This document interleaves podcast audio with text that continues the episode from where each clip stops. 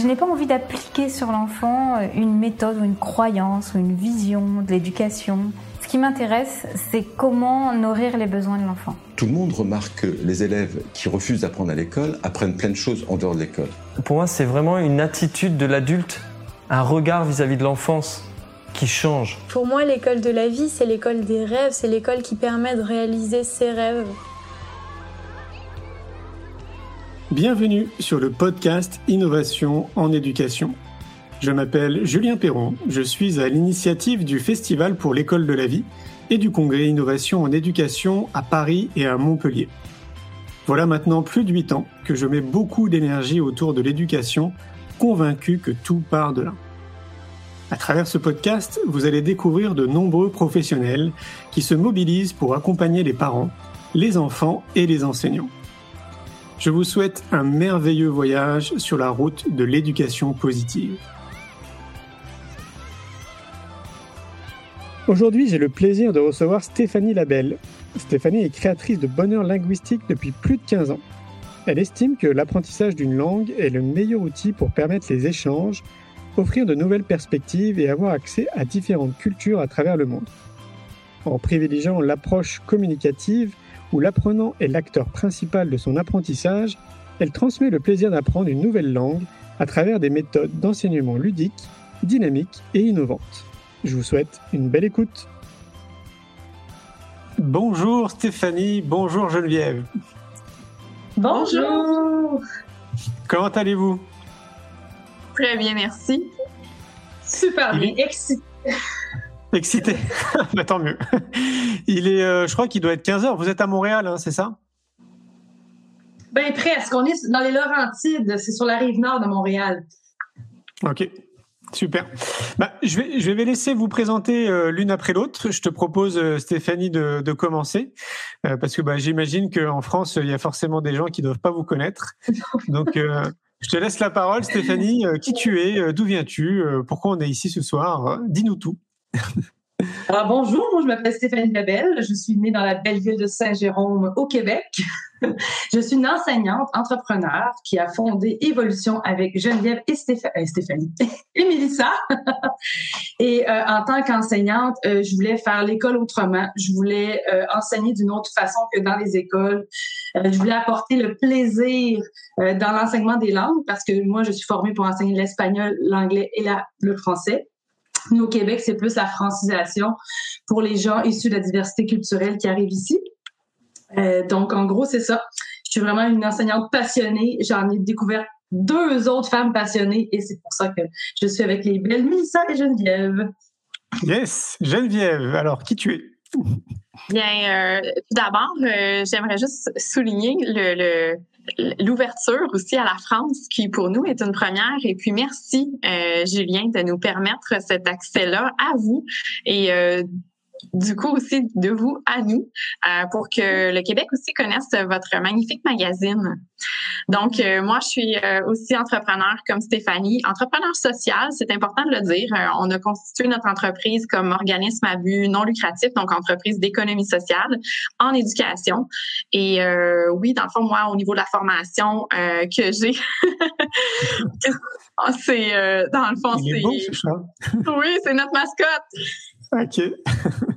Donc, la formation que j'ai, que j'ai moi, euh, est surtout euh, justement en espagnol, en pédagogie et euh, francisation. J'ai travaillé longtemps avec la clientèle immigrante. Hmm, OK. Alors, et comment vous êtes rencontrés? Vous êtes des amis? Geneviève, je te laisse y aller. On a fait drôlement notre euh, bac à l'université euh, ici. Donc, on a fait notre nos études de premier cycle universitaire ensemble et on provenait des Laurentides. Donc, on covoiturait et on s'est perdu de vue pendant dix ans. Alors, lorsqu'on s'est euh, dans le fond, on s'est retrouvés et c'est justement le, projet d'entreprise qui nous a rassemblés. Mmh, ok. Est-ce que est-ce qu'on peut considérer qu'il y a une, une, culture entrepreneuriale au Canada, enfin plus précisément au Québec? Oui, il y a surtout un essor chez les femmes entrepreneurs, de plus en plus. Je vous dirais, par contre, on a toujours été euh, pionnières et innovantes parce que c'est difficile pour des femmes en affaires, mais là, nous, en région, qui apportons les langues, et la pédagogie, la pédagogie pardon, autrement. Donc, c'est hein, tout un défi. Hein, Geneviève?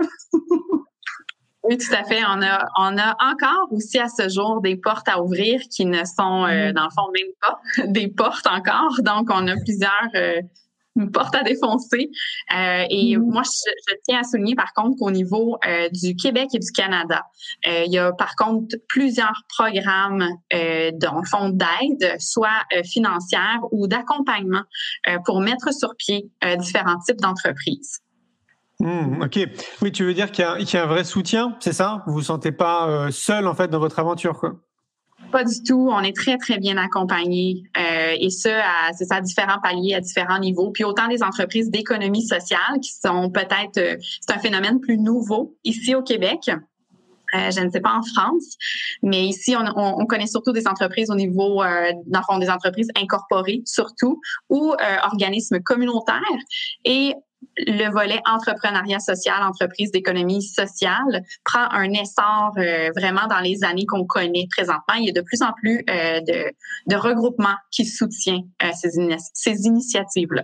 Ah, c'est bien. Et Stéphanie, tu nous disais que tu étais enseignante, donc tu es enseignante dans l'âme.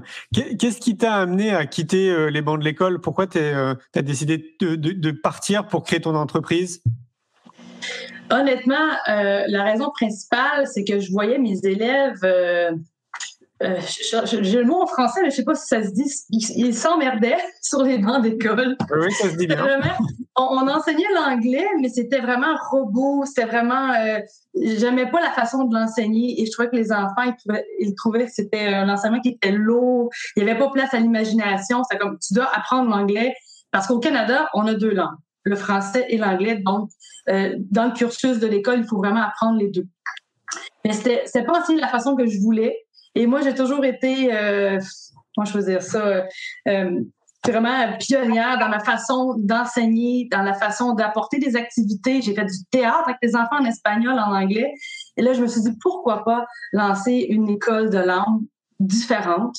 En parascolaire. Donc, c'est toutes les, c'est pas dans le cursus, c'est pas dans le plan de cours, euh, nos cours, c'est vraiment à l'extérieur du cursus. Donc, au dîner, euh, en fin de journée, on donnait une heure de plus en anglais, une heure de plus en espagnol. Et euh, c'est vraiment la raison pour laquelle que même moi, en tant qu'enseignante, je commençais à trouver le temps long. Je voulais mmh. vraiment décider de prendre ma pédagogie par le jeu et par les intelligences multiples. Et tu as l'impression que c'est un sentiment qui est partagé par beaucoup d'enseignants? Euh, pas au début quand j'ai quitté euh, les écoles, mais là, je le vois dans mes anciens collègues. Ah, oh, ça a l'air tellement le fun ce que tu fais. Les enfants, ils ont des, ils ont des étincelles dans les yeux. Ils adorent ce que vous faites. Euh, donc, c'est pour ça, par là-dessus, on a créé le camp d'immersion linguistique parce que l'été, il y avait comme une glissade d'apprentissage. Les enfants avaient tout oublié leur langue. Ils revenaient en, septembre. où on ne se souvient plus de notre anglais. Donc, ouais. OK. Du coup, peut-être que Geneviève, tu peux nous expliquer ce que c'est davantage le camp? Bien sûr. Euh, dans le fond, le camp de jour et dans le fond, c'est comme un camp de vacances. Euh, donc, c'est durant la période estivale où il n'y a pas d'école. Et nous, on offre un service, euh, dans le fond, de d'animation euh, des enfants, mais ça va beaucoup plus loin que de l'animation euh, simple comme les camps de jour qu'on connaît au Québec. On a vraiment fait reposer, euh, nous, notre concept sur un programme pédagogique d'apprentissage par le jeu en immersion linguistique et ce, sur plus de 250 activités qui stimulent les neuf types d'intelligence euh, de l'humain. Donc, les enfants vont vraiment, euh, dans le fond, profitent de l'été, oui, pour développer euh, des compétences linguistiques, soit en français, soit en anglais, soit en espagnol, les trois aussi, le combo. Et en plus de ça, euh, dans le fond, on, va stimuler aussi euh, différentes sphères chez l'enfant. Tantôt, en introduction, Julien, tu, euh, tu notais l'importance de la reconnexion avec la nature. Écoute, nous, ça nous parle énormément. Je ne sais pas si vous connaissez l'Institut de biomimétisme. il y en a probablement, il y en a partout à travers le monde. Nous, on en a une au Québec, qui est l'Institut de biomimétisme, qui est en fait l'art d'imiter la nature pour trouver les solutions du futur. Et nous, on, on, dans on a créé un partenariat avec l'Institut euh, de biomimétisme de Québec, dans le fond du Québec, et euh, ils ont développé un programme pour les enfants pour justement les sensibiliser, eux et les parents, à l'importance de reconnecter avec la nature pour trouver les solutions de l'avenir. Trop bien. C'est génial. C'est aussi ce qui amène, j'imagine, le, camp à être en extérieur et avoir que des activités en extérieur, forcément. On a, oui, on a effectivement euh, une très grande portion des activités qui se déroulent à l'extérieur. On en a aussi à l'intérieur euh, qui nécessitent, par exemple, euh, des, liens, par exemple, sur le web ou tout ça, parce que notre concept est une course autour du monde. Donc, on fait voyager les enfants à chaque semaine et les enfants visitent deux pays par semaine à travers le monde tout en restant chez eux, bien évidemment, et ce, pendant les huit semaines de l'été. Et on fait voyager, dans le fond, les enfants euh, de 4 à 12 ans, euh, selon le concept qu'on a créé ici au Québec. OK, donc ce qui veut dire que vous accueillez pas des enfants qui ont plus de 12 ans pour le moment, non. Le concept s'adresse à ce qui correspond à nous, à notre primaire l'école mmh. primaire ici au Québec. Mais ça pourrait très bien être adapté pour euh, plus vieux. Mmh.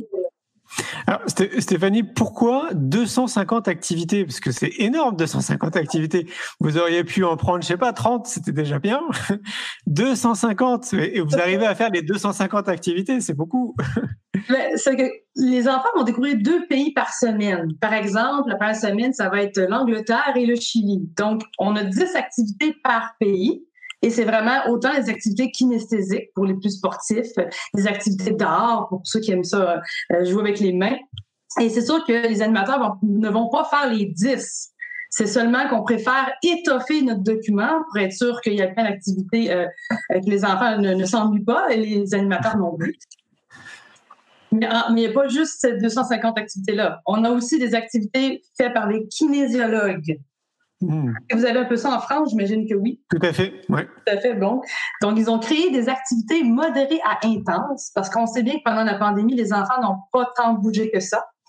Et puisque nous, on essaie d'être le plus souvent en extérieur dans notre camp, mais c'est un programme de plus en plus des 250 activités. Et, mais nous, le bonheur là-dedans de la pandémie, parce qu'il y a du bonheur dans la pandémie sur notre côté, on a pu bonifier toutes les activités et là, on les a même créées pour 2022 et 2023 déjà. OK. Ah oui, non, vous avez un petit train d'avance, quoi. et, quelle, est l'équipe euh, Donc j'imagine que forcément vous n'êtes pas toute seule, vous entourez d'une équipe. Tu parlais d'un kinésiologue. C'est quoi à peu près les profils des personnes qui sont autour de vous et qui vous accompagnent dans votre aventure? Je peux me permettre, ils ont euh, de multiples facettes, en ce sens où le camp trilingue, euh, partout où on a créé des des points de service, on crée des écosystèmes, des écosystèmes entrepreneuriaux euh, et on favorise grandement les artistes locaux. On favorise aussi la collaboration parce qu'on a aussi des ateliers culinaires à l'intérieur du concept euh, que Stéphanie aurait pu ajouter, c'est vrai tantôt. Et on, on travaille avec des fermes biologiques locales qui viennent nous porter gratuitement euh, des, des, fruits et légumes pour faire de la création culinaire avec les enfants. Euh, on a aussi des profils, oui, effectivement, comme des professionnels, comme des kinésiologues. Euh, on a une équipe d'animation aussi. Euh, donc, bien évidemment qu'on a une équipe de direction et d'animation à chacun de nos points de service.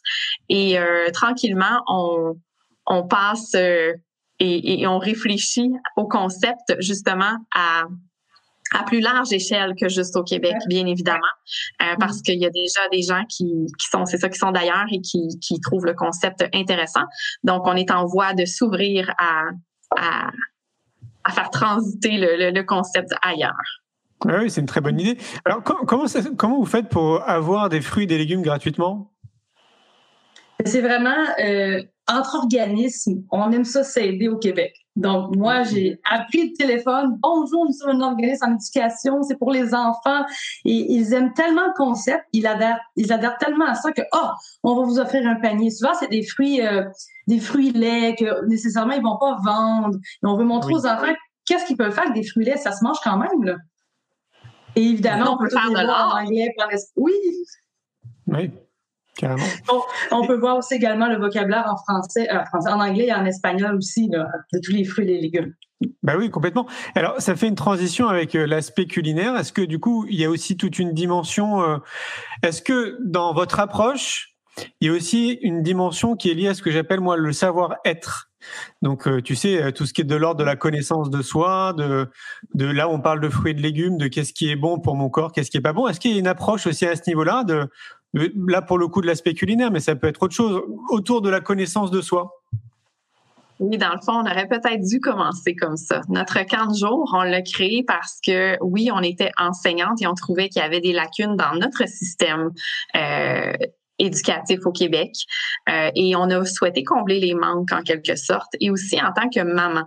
Euh, moi, je me questionnais beaucoup sur, euh, dans le fond, mes, mes enfants avaient une soif et ont encore aujourd'hui une soif d'apprendre et je leur disais, OK, comment, comment je peux transmettre ça? Et pas juste à mes enfants chez moi, on, peut parler anglais, espagnol et français. On a la chance d'avoir maman qui est trilingue.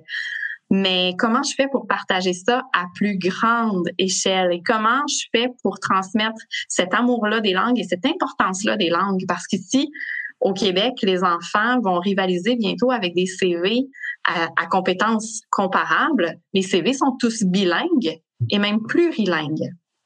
Alors, pour que les enfants de la génération à venir ne voient jamais les langues comme barrière de leurs idées, pour partager leurs idées à travers le monde, ben au moins c'est ça la langue est la base de la communication. Donc euh, c'est plutôt comme ça. au niveau du développement personnel euh, et le développement de l'enfant, quand on dit qu'on stimule les neuf types d'intelligence, ben oui, il y a à travers ça l'intelligence intrapersonnelle et l'intelligence existentielle. Donc en faisant faire le tour du monde dans une course estivale, bien évidemment que l'enfant on le met en situation pour qu'il puisse comparer d'autres façons de faire avec ce qui se passe dans sa réalité à lui. Et ça, ça amène de très belles réflexions au niveau des enfants et même dès le plus jeune âge. Dès nos 4-5 ans, il y a des prises de conscience qui sont incroyables qui se font. Et l'enfant peut, après ça, verbaliser à ses parents. Et à ce moment-là, tout le monde est sensibilisé et c'est magnifique ce qui se passe. C'est génial, c'est une super idée. Et Stéphanie, pourquoi euh, l'espagnol? Ça aurait pu être euh, l'allemand, ça aurait pu être le chinois, euh, le japonais, ça aurait pu être. Euh, ich weiß, ich liebe Deutsch. J'adore l'allemand, mais malheureusement au Québec, c'est c'est pas encore in. Mais éventuellement, c'est sûr qu'à chaque année, on veut on veut visiter plusieurs pays. Donc, si un jour on visite l'Italie dans notre course autour du monde, c'est sûr que ça va être en anglais en espagnol pour euh, les, euh, les, activités, mais on va rajouter des mots en italien. Nous, c'est parce que ici, on voit qu'au Québec, les trois langues, surtout ces trois langues que Geneviève et moi on connaît, parce qu'on a été formés dans ces trois langues-là, mais mm-hmm. c'est vraiment parce que c'est les trois langues les plus parlées présentement ici. Là. Ah oui, d'accord. je, ne soupçonnais pas euh, qu'on parle assez souvent l'espagnol au Québec.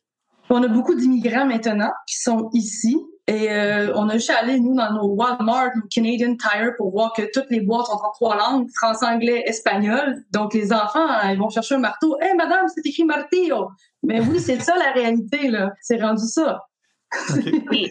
Et en fait, quand on regarde à l'international, au niveau des statistiques, l'espagnol est quand même la deuxième langue la plus parlée en nombre de personnes, en termes de, nombre de personnes qui parlent une langue. Et nous, on est quand même collés sur les États-Unis. Et le fait, le phénomène qui se produit aux États-Unis présentement, c'est que la montée de l'espagnol, donc des hispanophones, se fait de plus en plus ressentir. Et maintenant, par exemple, lorsqu'on va à New York, qui pour nous est une destination relativement près de chez nous, euh, donc on se fait servir euh, en espagnol et en anglais. c'est tous les services sont bilingues. Ouais, c'est clair. Moi, déjà, tu sais, ça, ça fait euh, bah, plus de 25 ans maintenant que je me balade un petit peu partout dans le monde. Et donc, moi, je parle justement français, anglais, espagnol. Et, et je confirme, en fait, c'est, en fait, ces trois langues te permettent, mais quasiment, d'aller dans tous les pays du monde et te faire comprendre. Hein. C'est, c'est, pas très compliqué. Hein. Et, et j'aimerais bien qu'on. Alors, on a compris qu'il y avait plusieurs approches pour développer les langues. Moi, je vais vous euh, donner une approche que, que moi j'ai vécue, euh, que j'appelle une approche dans l'expérience.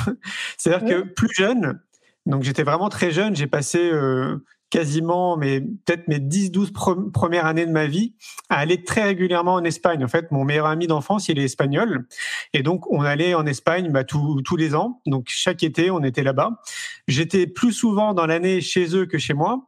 Donc, quand j'étais chez eux, ils parlaient espagnol aussi en permanence, même si moi, je parlais pas et que je comprenais pas, ils étaient tout le temps dans leur langue.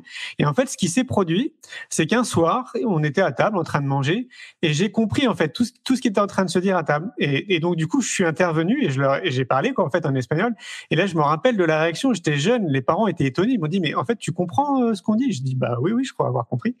Et donc, ce que je veux dire, c'est que le sentiment que j'ai, c'est que on apprend aussi super bien quand on est vraiment implanté dans un pays et qu'on entend la langue, tu sais, en permanence. Donc, du coup, le fait d'écouter peut-être, je sais pas, euh, ou de regarder des émissions, de regarder des films tout le temps dans la langue, te permettent aussi de développer, je pense, davantage et de, de travailler cette langue, quoi.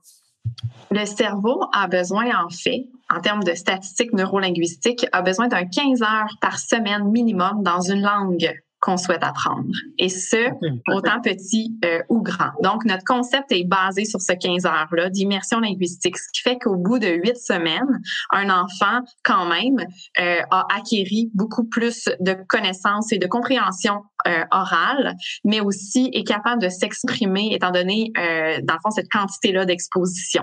Fait qu'il y a la quantité et la qualité qui est très importante comme facteur. Est-ce qu'on peut dire que c'est plus facile pour un enfant qu'un adulte? Définitivement. Définitivement. Et puis, euh, au niveau euh, de la phonétique aussi, plus l'enfant est jeune, plus euh, le muscle de la langue est, malléable aussi. donc, si on développe, si on fait, on, met en contexte un enfant relativement souvent dans un nombre de langues et même il n'y a pas de limite, là, mm-hmm. l'enfant va être capable de reproduire plus facilement les sons qu'il aura entendus dans son, sa, sa petite enfance. Mmh. Et alors, je crois avoir compris un peu le, fond de ce qui vous anime d'avoir créé ce camp-là, mais j'aimerais bien qu'on rentre un peu plus en profondeur. Je vais vous donner ma réflexion, mais vous la savez, moi, pour moi, en fait, tout part de l'éducation, et je pense que si on veut un, monde meilleur, avec plus d'empathie, plus de bonheur, plus d'amour, plus de bienveillance, toutes les qualités intrinsèques qu'on a en fait au final en tant qu'humain, hein, quand on est, euh, je me dis qu'il faut vraiment qu'on concentre nos énergies justement autour de l'éducation. Donc vous, vous le faites aussi à votre niveau.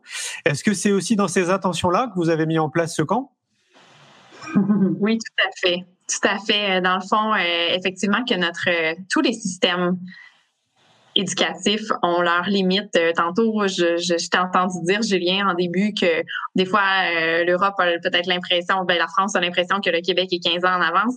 mais, mais quand on y est, à l'intérieur, je vous, je vous dis que non. Dans le sens où, c'est ça, il y, a, aussi, son système a aussi ses lacunes. Alors oui, nous, on a décidé de sortir du moule scolaire. Euh, d'abandonner euh, justement des stabilités ou des, des offres d'emploi. Euh, c'est ça une certaine stabilité. Oui, pour le faire à notre couleur et aussi avoir le sentiment qu'on était capable d'apporter beaucoup plus que ce que le milieu nous permettait. Et mm-hmm. c'est ça, c'est en le faisant de façon plutôt à côté, en marge de la, de la société, mais c'est fabuleux comme ça. Et alors, je ne sais pas si vous avez eu le temps de le dire, vous, vous avez créé ce concept euh, il y a combien de temps? C'est assez jeune, hein? Ça fait 4 ans. 4 ans. Ouais. 4 ans, ouais. Ok. Et donc là. Ouais, vas-y. vas-y, vas-y. non, je dire... Parce que quand tu posais la question, ça tourne dans ma tête. Quand tu posais la question, le, pourquoi qu'on le fait, moi, c'est ça, je parle pour moi. Là. Euh, moi, depuis que je suis petite, je suis tellement curieuse, je veux tellement apprendre les langues, je veux tellement jaser avec plein de cultures dans le monde que je voulais offrir aux enfants ce que je n'ai pas eu. Et comme Geneviève l'a mentionné, en tant que maman, on va envoyer nos enfants sur un camp d'immersion linguistique qu'on aimerait y être aussi. Donc, euh, c'est ça que je voulais rajouter. OK. Du coup, ça veut dire que vous envoyez vos enfants aussi là-bas, j'imagine? Ah, Les enfants? Euh, non, non. C'est ça, Stéphanie, qui a son, son, son chat. Mais moi, j'ai deux filles et, mes filles ont fait partie, dans le fond, même du laboratoire pédagogique euh, qui a eu lieu, dans le fond, en 2017, réellement. Euh, on a fait un laboratoire pédagogique sur 25 enfants euh, et ça a été vraiment un succès euh, incroyable euh, au niveau des parents aussi, des commentaires qu'on a eus.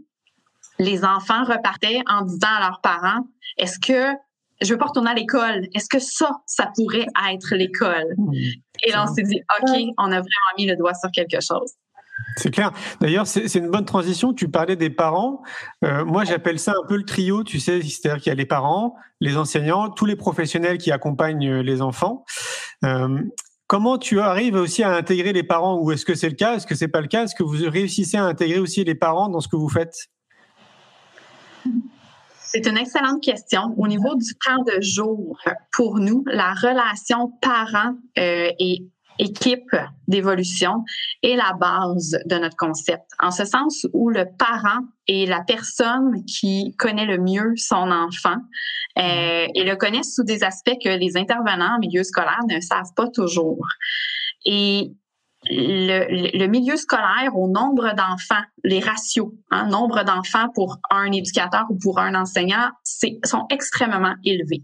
Dans un camp de jour, nous, on réussit à faire du 1 pour 8, 1 pour 10, 1 pour 12, 1 pour 14 maximum.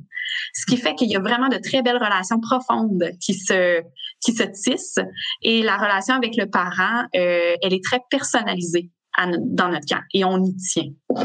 Hmm. Ok. Ce qui veut dire que comment comment ils vous connaissent les parents? Comment ils sont au courant de votre existence euh? ben, tout d'abord, puisque moi je provenais euh, de, l'enseignement, nous on appelle ça une commission scolaire euh, dans, dans les régions. donc je faisais plusieurs écoles et c'est du bouche à oreille. Ah, Stéphanie, elle enseigne des cours d'anglais, des cours d'espagnol. Et là, finalement, durant toute l'année scolaire, puisqu'on donnait des cours en parascolaire aux enfants, et qu'ils savaient, les parents, qu'on avait un camp d'été euh, d'immersion linguistique. Ah, on va envoyer nos enfants là. Ils connaissaient déjà les femmes derrière le projet. Ça les sécurisait hmm. d'avoir des, des, personnes qui connaissaient. Et, euh, et là, c'est comme ça que ça est parti, de bouche à oreille. Et maintenant, vous faites comment pour vous faire connaître? Vous communiquez euh, C'est toujours le bouche à oreille? On peut plus faire ça. C'est une excellente question parce qu'on peut plus faire ça à travers le Québec. On pouvait faire ça dans notre région euh, que sont les Laurentides. Mais lorsqu'on a ouvert euh, le concept et qu'on a décidé d'en installer de nouveaux points de service, euh, d'autres points de service à travers le Québec, bien évidemment que Stéphanie, Mélissa et Geneviève ne sont pas connues là-bas.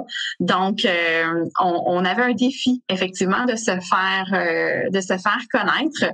Je vous dirais que justement en étant constitué en entreprise d'économie sociale, les partenariats avec les écoles, les partenariats avec euh, les institutions euh, financières, les organisations euh, ont été très faciles à faire. Mais c'est sûr que ça va être un, dans le fond, un défi. C'est quand même un défi, c'est ça, durant les, les, les, prochaines années. De, à chaque fois qu'on va installer un nouveau point de service, ou si on même on va à l'étranger, mais c'est de faire connaître le concept tel qu'on souhaite qu'il soit connu aussi. Bah, bien sûr. Alors, pour, pour l'implanter à l'étranger, ça veut dire que vous avez un dossier qui est déjà tout prêt à fournir aux gens qui seraient intéressés, c'est ça, ouais? Exact.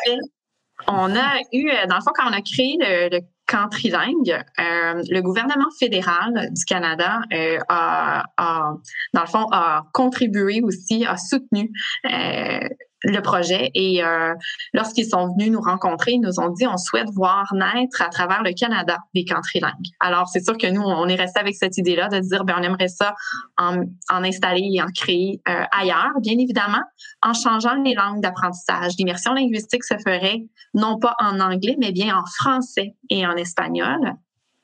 Donc, le concept est adaptable euh, partout à travers le monde. On a tout simplement à changer les langues d'immersion. Et oui, il existe déjà une formule clé en main, bien évidemment, qu'on l'a bâti à travers les années.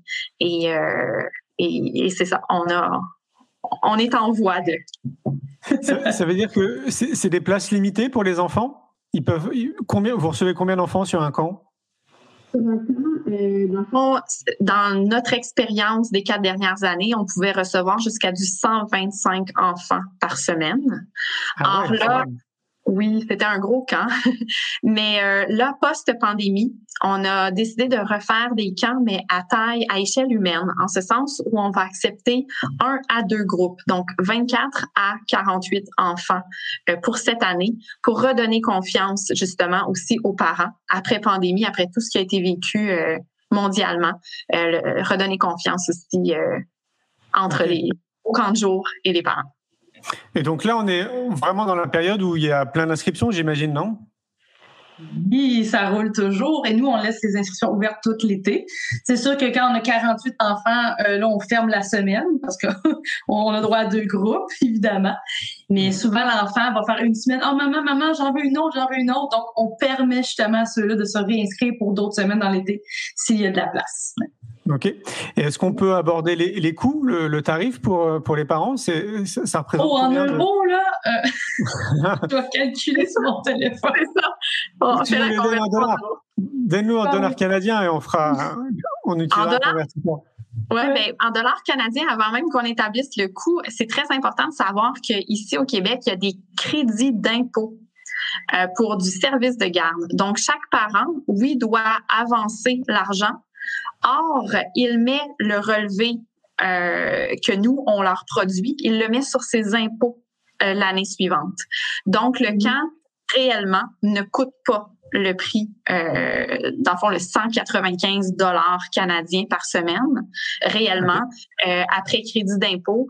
Pour une famille, par exemple, ou une mère, tiens, une, mère ou un père monoparental euh, qui a un revenu familial euh, annuel, dans le fond, un revenu euh, de, de, de, parents monoparental de moins de 38 000 dollars, le camp revient à 19 dollars par semaine. OK. 133 euros. ah, t'as déjà fait les calculs. T'allais faire la conversion. Bravo. Donc 133 euros par semaine, hein, c'est ça? Oui. Ça va, hein, c'est correct? Oui, parce que ça inclut le service de garde. Donc, c'est pour ça que nous, on dit aux parents, il est gratuit, alors que vous le prenez ou pas. Nous, c'est de 9 à 4 le camp. Euh, et le, service de garde, c'est de 7h à 9h le matin et de 16h à 18h euh, le soir. Et pour les repas, ils viennent avec euh, leur propre repas ou ouais, c'est ça? Oui, oui, oui. Surtout si on est en extérieur, les micro ne sont pas accessibles, donc oui. ok. C'est une boîte à lunch. Génial. Et donc pour euh, les gens qui seraient euh, intéressés par votre concept, qu'ils soient euh, au Québec ou ici en France ou d'ailleurs peut-être dans d'autres pays, comment ils font pour vous contacter? Alors j'ai mis le site pour ceux qui regardent, vous verrez en fait il y a le site qui passe en flux continu là en dessous. mais sinon comment on fait pour prendre contact avec vous? Sur le site web directement, il y a nos coordonnées. Donc, il y a aussi une section, une page communiquer avec nous. Donc, les gens peuvent nous écrire directement. Ok, ça marche. Est-ce que vous avez d'autres choses à ajouter qu'on n'aurait pas abordé? Pour les 15 jours Ouais, non. Ce que vous voulez. On a, tout fait, ouais, on a tout fait le, le tour pour les 15 jours. Alors moi, j'ai une, question, j'ai une question spécifique pour vous. Ok. Pour chacune d'entre vous. C'est quoi le bonheur pour vous? Hmm. Geneviève, c'est quoi le bonheur? C'est pour moi. Quoi le bonheur pour toi? Ouais. Le bonheur, pour moi, est, ça part de soi. C'est un état d'être qu'on choisit, euh, si je peux me permettre, dans ma définition euh, très personnelle, en toute humilité aussi. Euh, c'est ce que j'essaie aussi de transmettre à mes filles. Euh, le fait que euh, le bonheur, c'est ça, c'est pas quelque chose qu'on qu'on cherche, qu'il faut chercher trop longtemps et trop ardemment à, atteindre. Non, il est à l'intérieur de soi. Et euh, c'est un, un état d'être qu'on choisit, je crois, lorsqu'on se lève le matin. Euh, c'est ça. C'est avec un sourire qu'on débute une journée, puis euh, c'est avec des solutions qu'on relève les défis de la journée. Moi, un peu dans le même sens, je trouve que le bonheur, c'est un état global. C'est pas juste. Oh, est-ce que tu m'entends? Oui? Il y a comme eu un délai. Est-ce qu'il y a un délai de votre côté? Oui, oui. Comme oui, pour moi, le bonheur, c'est un état global. Ce n'est pas juste avoir une joie parce que mon chat est venu nous voir tantôt. Là, je suis toute joyeuse. C'est vraiment un état global. C'est les expériences qu'on vit. Euh, c'est des, des, des, choses simples de la vie. Euh, moi, d'être avec ma famille, de faire ce que j'aime dans la vie, c'est un bonheur ultime. Ouais. Super. Merci beaucoup, les filles. Eh mais merci de nous avoir invités. Avec grand plaisir. Passez une, une, belle fin de journée. Et vous, une belle fin de soirée. merci. Et je vous dis à très vite. Bye bye. Un grand merci pour votre écoute. J'espère que vous avez passé un bon moment avec nous. Pour aller plus loin dans votre recherche, nous avons créé un magazine papier, le magazine Innovation en éducation. Un magazine que vous retrouverez uniquement sur abonnement, livré tous les deux mois partout dans le monde. Un magazine 100% éco-responsable, 80 pages en moyenne, sans publicité. À travers le Festival pour l'école de la vie ou le Congrès Innovation en éducation, nous rencontrons des milliers de professionnels qui proposent des solutions pour les parents, les enfants et les enseignants. Ce magazine se veut être un pont avec le podcast, nos événements et les films que j'ai réalisés. On se retrouve maintenant la semaine prochaine et entre-temps, je vous souhaite une très belle route.